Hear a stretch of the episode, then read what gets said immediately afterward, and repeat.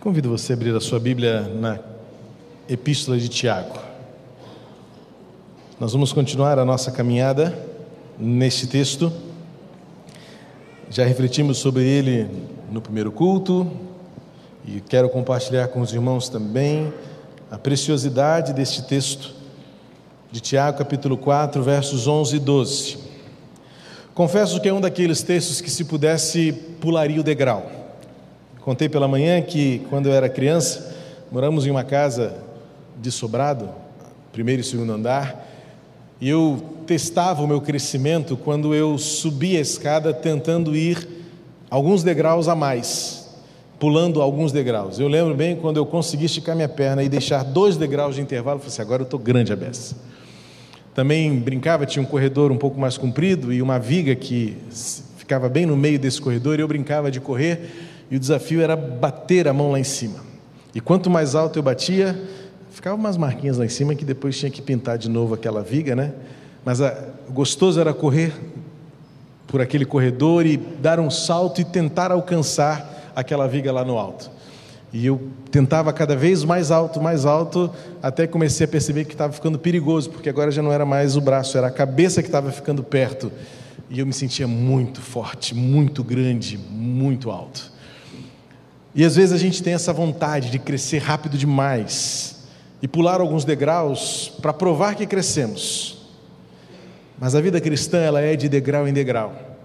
E a gente precisa passar por todos os versículos, ainda que alguns sejam tão confrontadores. Ainda que se pudéssemos tiraríamos alguns da nossa frente para não precisarmos ser desnudados diante deles e assim, essa pessoa sou eu. Alguns textos causam desconforto, sim. Mas graças a Deus que eles estão, e graças a Deus porque eles estão, porque eles dizem aquilo que nenhum de nós teria condição de falar. Este é um princípio fundamental.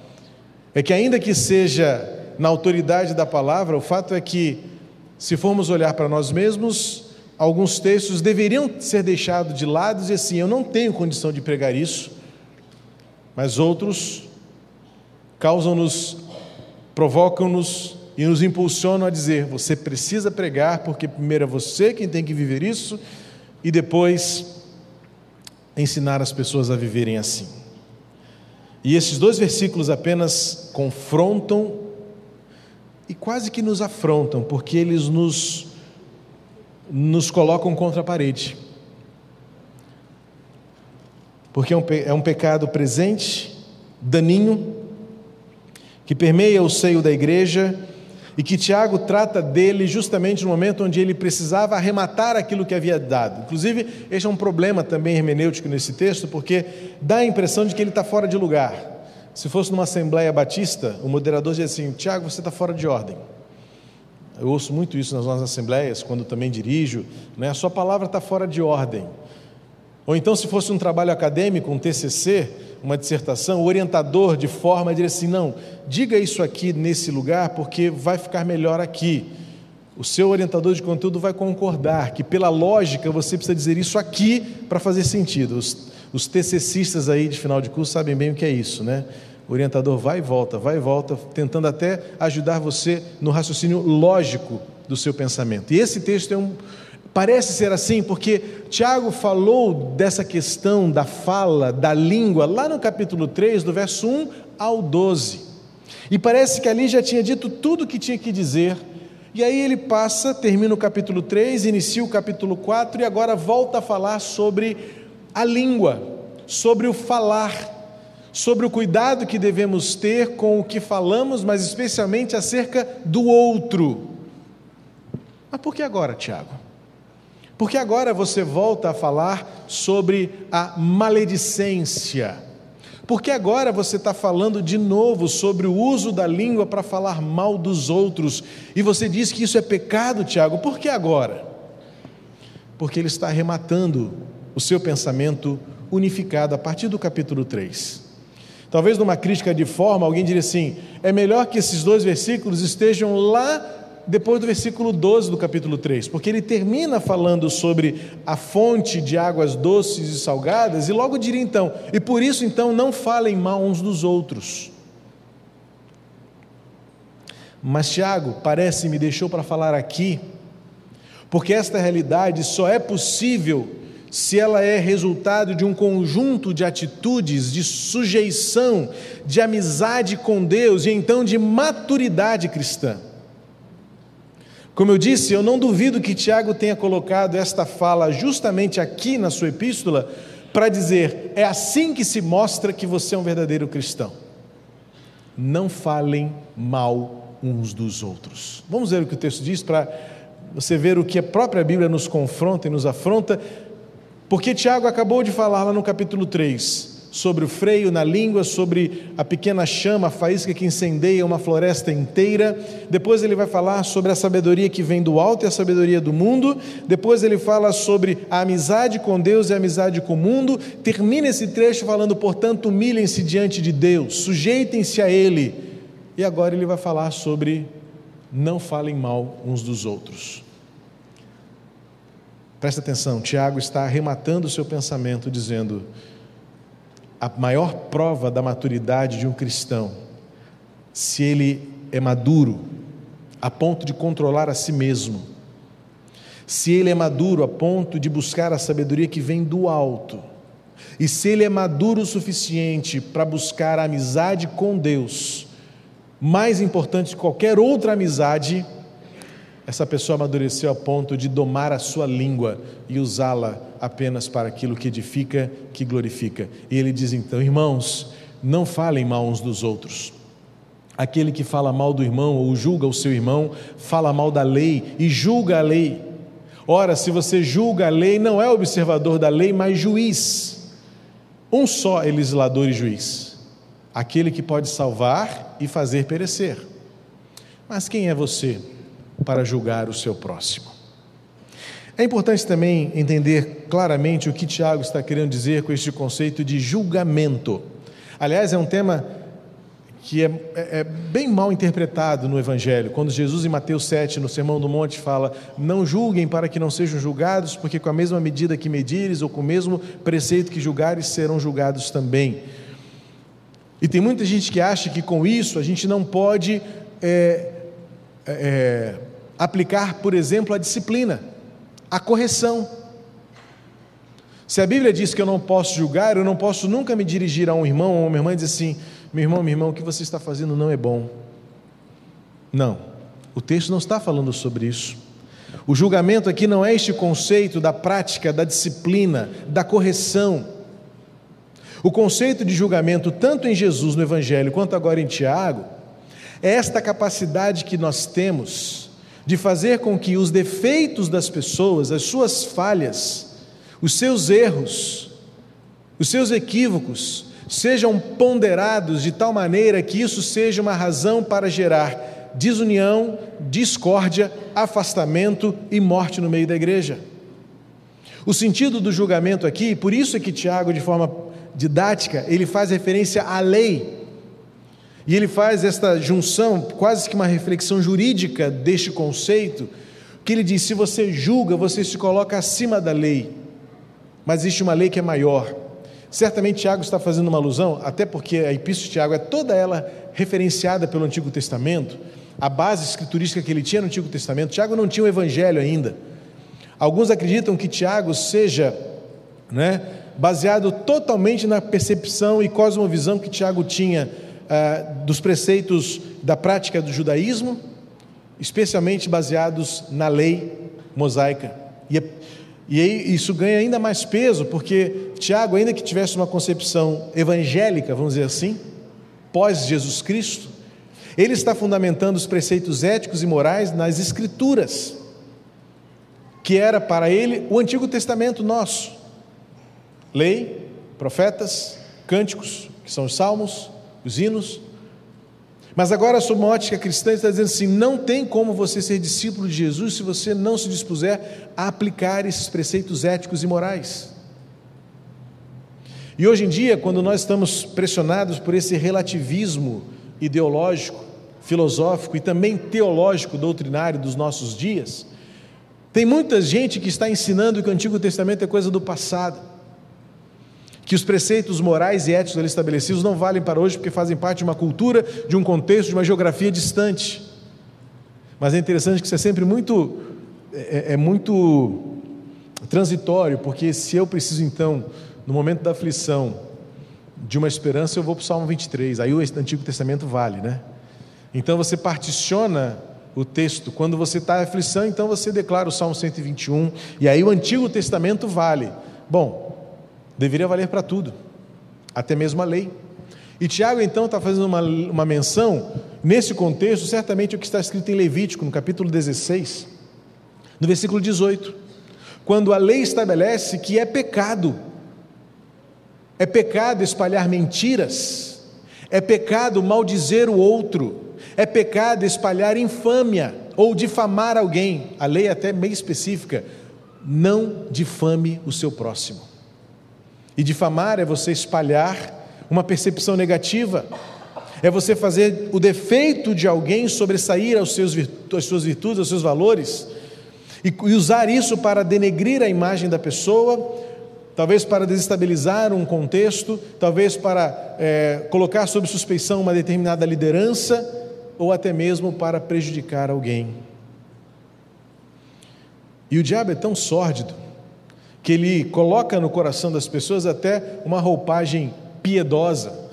E quantas vezes tem gente que espalha fofoca com um pedido de oração? Vou te contar uma coisa sobre Fulana, mas é para você orar. Ela está traindo o marido dela. Você não queria oração, você só queria propagar uma fofoca uma má notícia acerca de alguém. Muitas vezes, alguns círculos de oração são baseados em notícias ruins acerca das pessoas. É um teste sempre que eu faço quando a gente se reúne para orar e quando eu me reúno com alguém para orar. Quais são os pedidos de oração que temos de fato? Bom seria se nós tivéssemos apenas a coragem de pedir oração por nós mesmos, pelos meus medos, pelas minhas fraquezas, pelos meus defeitos, mas será que eu posso confiar em quem eu estou orando? Porque depois de um pedido de oração vira uma notícia. E a notícia se espalha. E Tiago está dizendo: o resultado do amadurecimento. Tiago está rematando o seu pensamento da maturidade, da sabedoria que vem do alto e da amizade com Deus. Se somos amigos de Deus, se a sabedoria que nos nutre é a que vem do alto, e se de fato estamos crescendo, a fofoca e a maledicência não pode dominar o nosso contexto familiar. Veja que Tiago, por três vezes, ele usa uma figura fraternal, familiar. Ele, convoca, ele começa convocando, dizendo: irmãos, é uma invocação. Irmãos, o que vocês são, de fato, se não são irmãos, e o que permeia no meio da igreja, por onde vocês vão, é a maledicência, onde vocês têm alegria em proferir e propagar o defeito dos outros, a falha dos outros, os desvios dos outros. E se não há um interesse na exortação, na correção, no aperfeiçoamento, na comunhão, na preservação da unidade, Tiago está apelando para o sentimento familiar que deve existir na igreja, onde somos cúmplices uns dos outros, nesta mutualidade. Não é a cumplicidade do mal, mas é a cumplicidade para o bem, onde nós queremos nos ajudar, nos proteger, nos curar. E essa essa questão do pecado da maledicência ela é tão sutil que Paulo vai fazer referência a isso usando uma figura médica do câncer, que é aquela doença invisível. O câncer é aquela doença que, em geral, quando se diagnostica, já está num estágio aparente, avançado, em que a cura é praticamente impossível. Por isso, Outubro Rosa, Novembro Azul, porque é um esforço da classe médica de tentar nos alertar para o fato de que, se for diagnosticado com mais antecedência, a possibilidade de cura é muito maior. E sabe quando é que Paulo faz isso? Quando ele escreve a Timóteo, na segunda carta de Timóteo, capítulo 2, quando ele trata de dois homens, dois líderes da igreja, que estavam proferindo mentiras, difamando a liderança do apóstolo Paulo Emineu e Fileto. E Paulo diz assim: eles são como gangrena. Alguns autores sugerem que é uma tradução melhor para gangrena, na visão de Paulo, porque não tinham conhecimento ainda do, do, do, do desenvolvimento médico, do diagnóstico, não é? Seria uma melhor concepção desta, desta doença que hoje nós chamamos de câncer, porque a ideia ali é de uma enfermidade sutil, que avança em silêncio que destrói em oculto e que, quando aparece, a morte já é iminente. Paulo chama isso de gangrena, porque Emineu e Fileto estavam dissimulando no meio da igreja a suspeição, estavam espalhando no meio da igreja a, a discórdia, estavam ensinando mentiras. Paulo é bem explícito, eles estão ensinando que não é verdade e estão agindo como gangrena no corpo de Cristo porque estão infiltrando a dúvida, estão infiltrando a, a, a, discórdia, estão infiltrando o mal. E quando isso vai aparecer, já será morte. Já não faz mais sentido ser corpo, já não há mais sentido ser igreja. É verdade que nós temos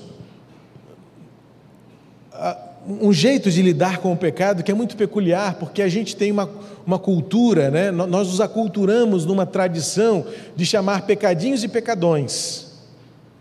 Mas tudo é pecado. Mas o fato é que a igreja, ao longo da sua história, ela de fato reagiu de forma muito mais proativa diante de alguns certos pecados, como se fossem pecadões. Não são, mas como se fossem.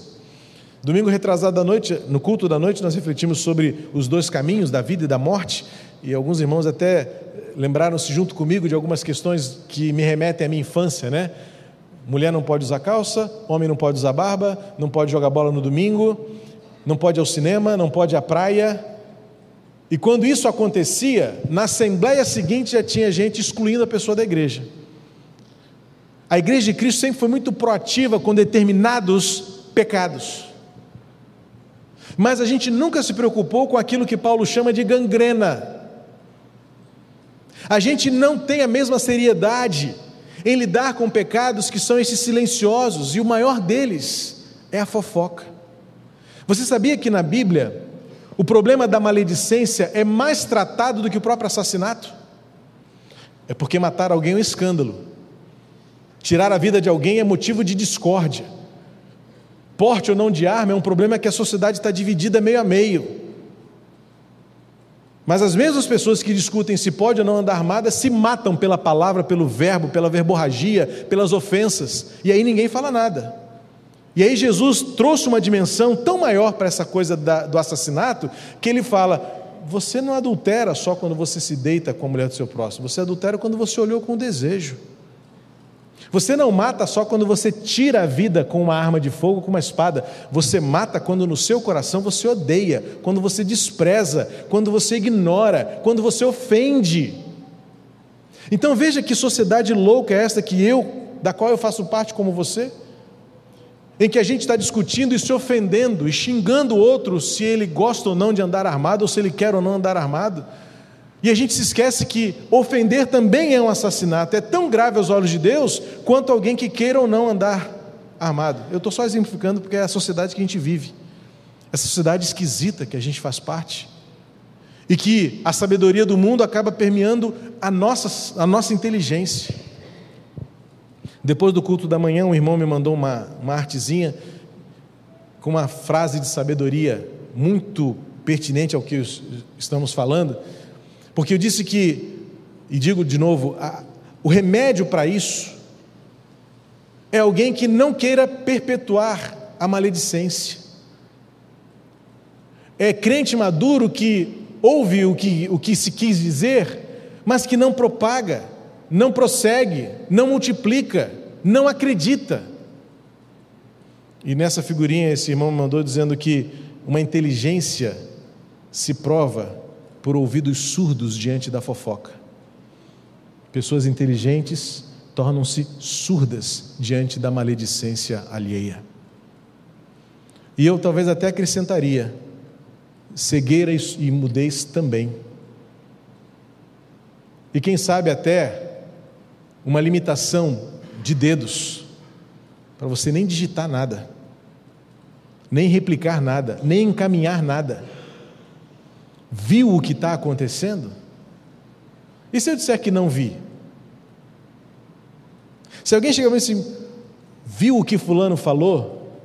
Não vi, mas sabe o que eu vou fazer na minha natureza? Eu vou procurar. Hum, eu quero ver também. eu vou alimentar a fofoca, a maledicência, o mal, essa gangrena a que Paulo se refere, que causa discórdia, divisão e que reflete a imaturidade do crente, que reflete a sabedoria do mundo, da malandragem dominando o nosso coração, a amizade com o mundo que é a inimizade com Deus. E aí olhamos para nós mesmos, família, como diz Tiago, irmãos, e falamos assim: que irmãos nós somos? se o defeito do outro se torna assunto, se a falha do outro, ou então se a ofensa do outro se torna pauta de conversa, seja pessoal ou seja nas redes sociais. ah, se revelassem nossas timelines, se quebrassem todas as nossas senhas, ou então se pensasse, se revelasse o que se pensa. A Bíblia não precisa ser reescrita para adequá-la à nossa tecnologia de comunicação hoje, não. Porque, como eu disse, são formas e métodos, mas a essência é a mesma.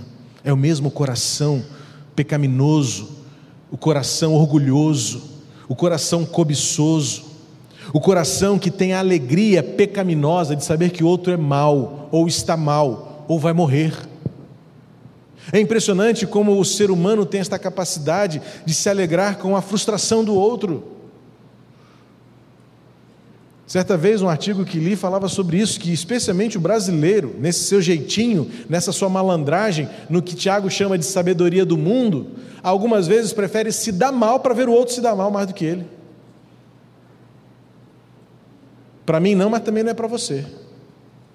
Reflete aquilo que Tiago está falando, que é o egoísmo o orgulho, a independência de Deus, e Tiago está apelando por três vezes, ele usa uma expressão fraterna.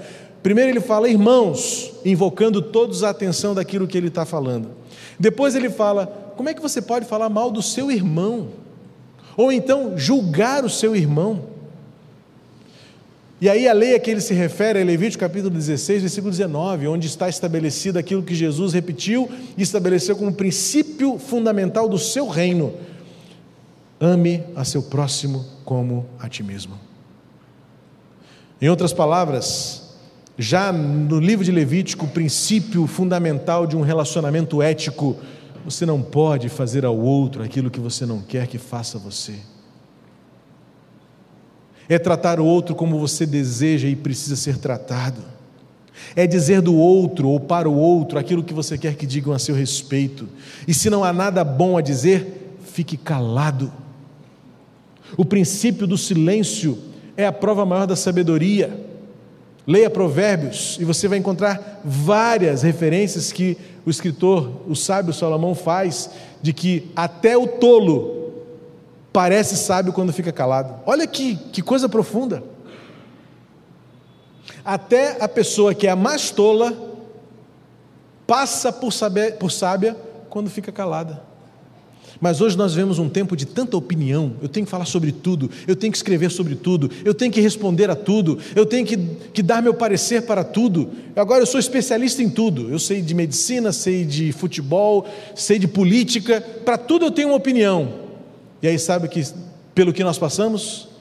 Por nécios, por pecadores. E mais, olham para a igreja e não veem uma família de irmãos porque, como gangrena, nossos ouvidos dão lugar à discórdia, à maledicência, às opiniões diferentes, destrutivas, e nós criamos, desenvolvemos um prazer em que alguém nos conte alguma coisa ruim acerca do outro.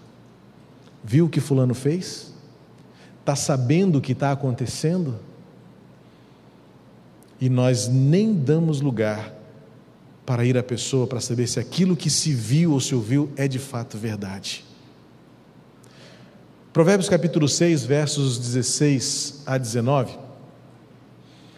O sábio Salomão usa de uma figura muito peculiar na poesia hebraica, que, é, que são os números. Daquela famosa lista que durante muito tempo a gente não entendia. Seis coisas e sete, e sétima. Mas se são seis, como é que são sete? Na verdade, a lista é sempre de sete, tá? Toda vez que você encontrar uma referência na poesia hebraica dizendo há seis coisas que mudam o mundo, há seis coisas que me fascinam, há seis coisas que eu não explico. Salomão usa muito essa figura poética na sua literatura. seja em Cantares, seja é, em Provérbios, também Eclesiastes, há seis coisas que me deixam sem palavras, sete que me deixam extasiado.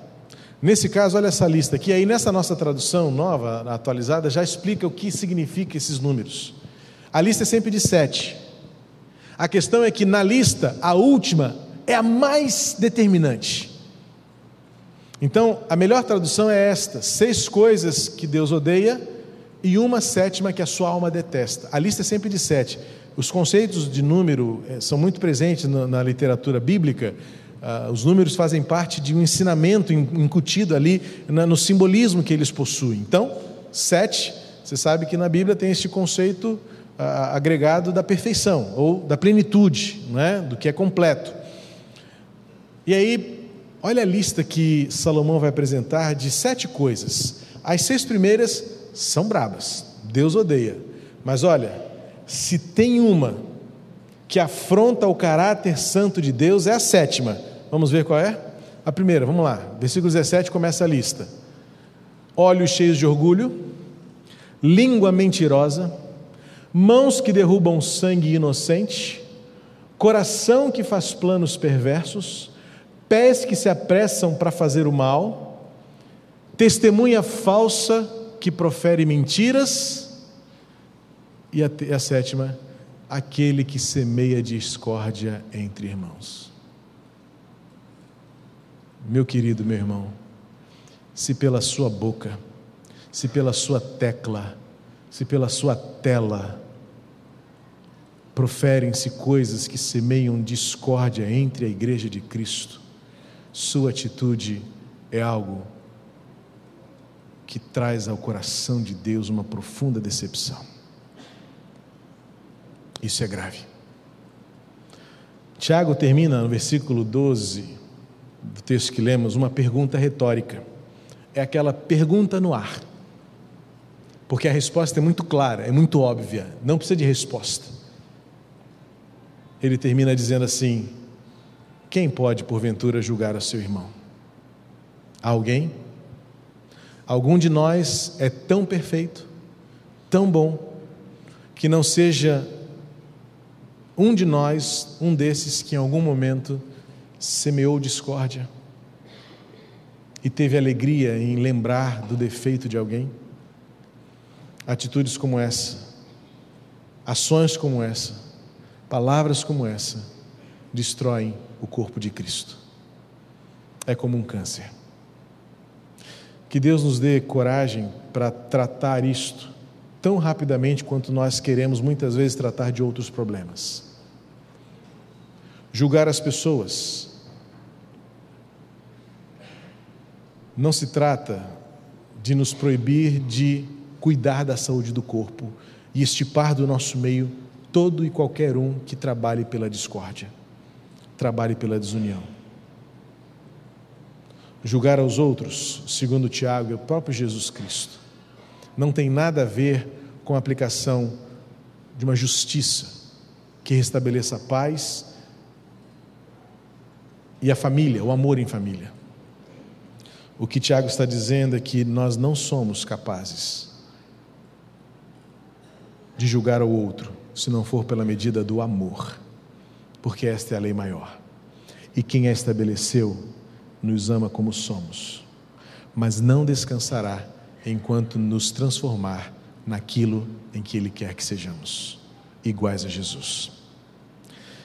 Que Deus abençoe a sua igreja. E esse texto está exatamente no lugar onde deveria estar. E fala no momento exato onde deveríamos ouvir, em que deveríamos ouvir. Arrematando aquilo que Tiago disse em três momentos: a maturidade da língua, a sabedoria que vem do alto e a amizade com Deus se mostram na vida daquele que aprendeu a dizer não à fofoca, à maledicência e à discórdia entre os irmãos. Pai querido, ajuda-nos, começando em mim, a vivermos plenamente esta verdade que isso não nos indulte de tratarmos com seriedade o mal, a gangrena, o câncer que mina a alegria de ser igreja, mas que nós sejamos maduros, movidos, maduros em controlar a nossa fala, a nossa escrita, as nossas reações. Maduros para querermos a sabedoria que vem do alto e não negociarmos de hipótese alguma nenhum, outra, nenhum outro padrão, nenhum outro nível. E que nada seja mais importante para nós do que a sabedoria, do que a amizade contigo. Que se reflete em corações e em línguas que glorificam o teu nome e que edificam vidas, que curam a alma do nosso irmão. Que teu amor esteja sobre nós, que a tua graça maravilhosa nos fortaleça e que teu Espírito Santo nos capacite e nos encoraje a viver tudo isso plena e perfeitamente, em nome de Jesus. Amém e amém. Que Deus abençoe a sua vida, em nome de Jesus.